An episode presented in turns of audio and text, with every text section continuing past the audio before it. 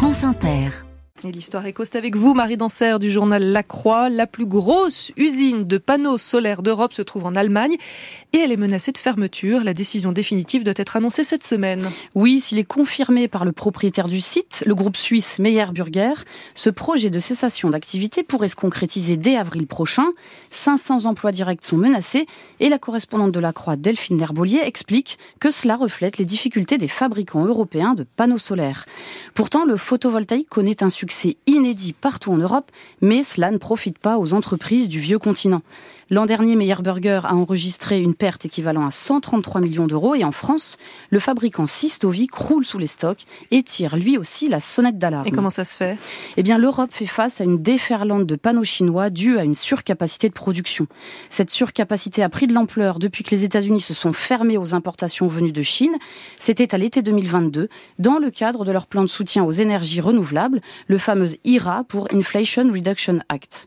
Pékin s'est donc rabattu sur l'Europe où il vend massivement ses produits à perte.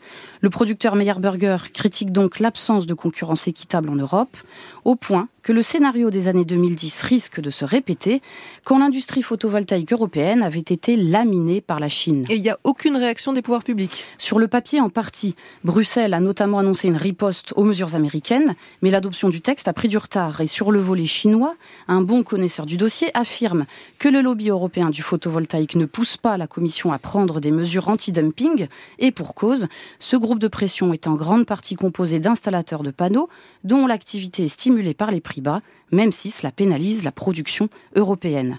Et puis à Berlin, le vote d'un plan de soutien à la filière a été reporté pour des raisons budgétaires. Et que compte faire Meyer Burger Alors à ce stade, Meyer Burger dit se concentrer sur le marché nord-américain où il va ouvrir une nouvelle usine grâce aux subventions de l'IRA.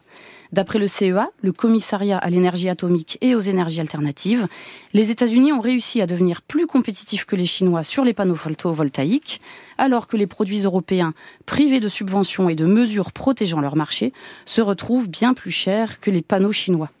Le CEA et les autres acteurs de la filière pressent l'Union européenne de créer une gigafactory de panneaux solaires à l'échelle du continent parce qu'il en va de la capacité d'innovation et de la souveraineté énergétique de l'Europe. Marie Danser pour l'histoire économique.